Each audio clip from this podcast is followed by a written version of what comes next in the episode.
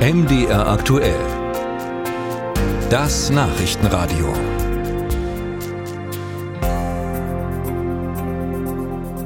Ein Ausspruch, den Sie wahrscheinlich kennen. Geprägt hat ihn Benjamin Franklin, einer der Gründerväter der Vereinigten Staaten, nachzulesen in seinem 1748 erschienenen Buch Ratschläge für junge Kaufleute. Ein Ausspruch, der zunehmend unsere Vorstellung von Zeit bestimmt.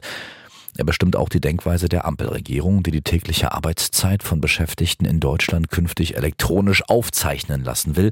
Das Bundesarbeitsgericht mit Sitz in Erfurt hatte dazu im Herbst 2022 das sogenannte Stechuhrurteil gefällt. Kritik der Arbeitgeber kam prompt.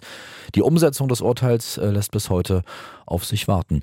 Mit welchen Konsequenzen? Das hat Stefan Rank recherchiert. Zuerst vielleicht einmal vornweg. Das BAG, das Bundesarbeitsgericht mit Sitz in Erfurt, hat im letzten Jahr geurteilt, dass zukünftig die Arbeitszeit von Beschäftigten immer erfasst werden muss. Und zwar auf Grundlage eines Urteils, das der Europäische Gerichtshof allerdings schon 2019 gefällt hatte. Dass man jetzt also auf den Gesetzgeber warte, sei im Prinzip unnötig, sagt Susan Eder, Leiterin der Abteilung Recht beim Bundesvorstand des Deutschen Gewerkschaftsbundes. Im Prinzip hat das Bundesarbeitsgericht äh, ja entschieden, dass eine gesetzliche Pflicht besteht, eine Arbeitszeiterfassung einzuführen.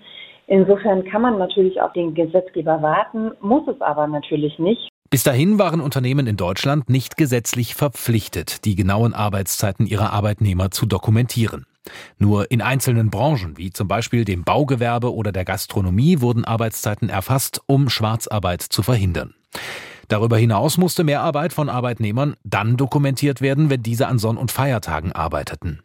Seit dem 13. September 2022, also mit dem Urteil des Bundesarbeitsgerichts, muss der Arbeitgeber allerdings die Arbeitszeit aller Arbeitnehmer täglich erfassen.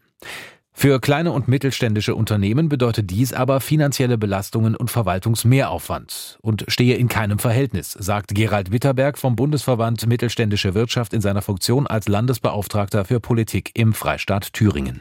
Also das ist äh, der allgemeine Tenor, wird das als Belastung empfunden und ähm, was einigen natürlich auch bitter aufstößt, ist, dass es zwar äh, einige schwarze Schafe in der Unternehmerschaft gibt, die äh, zum Beispiel das Mindestlohngebot durch äh, Zeitarbeitstricks äh, zu unterlaufen suchen aber dass damit ein Generalverdacht an alle Unternehmen gestellt wird, ist natürlich bitter. Wie Zeiterfassung im 21. Jahrhundert funktionieren kann, erklärt Dietmar Hinz, Geschäftsführer der P und S GmbH und Co. KG mit Sitz in Gera, die schon seit über 20 Jahren praktische Lösungen zur elektronischen Zeitwirtschaft anbietet. Moderne Zeiterfassung sei eine Win-Win-Situation und sowohl für Arbeitnehmer als auch für Arbeitgeber gleichermaßen komfortabel und transparent. Das ist eine vollkommen neue Welt, was wir heute unter Zeiterfassung verstehen, was wir damit leisten können. Wir haben mit unserem Zeiterfassungssystem nicht nur die Möglichkeit, Kommen und Gehen zu erfassen, wie wir es schon seit vielen, vielen Jahren haben und auch mit den Stempeluhren haben,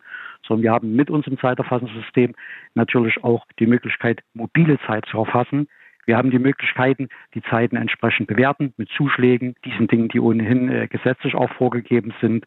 Und es spart auch eine Menge Zeit für den gesamten Abrechnungsprozess. Ne? Das ist also wirklich äh, eine Ersparnis in, in vielen organisatorischen Fragen, eine vernünftige Nachweisführung und auch eine schöne Sache für Arbeitnehmer. Eine Rückkehr zur Stechuhr, wie von einigen Kritikern befürchtet, sei das also keinesfalls, sagt Hinz weiter. Im Gegenteil. Also ich würde nicht mal sagen, zurück in die Zukunft, sondern richtig vorwärts in die Zukunft. Und das gehört einfach dazu.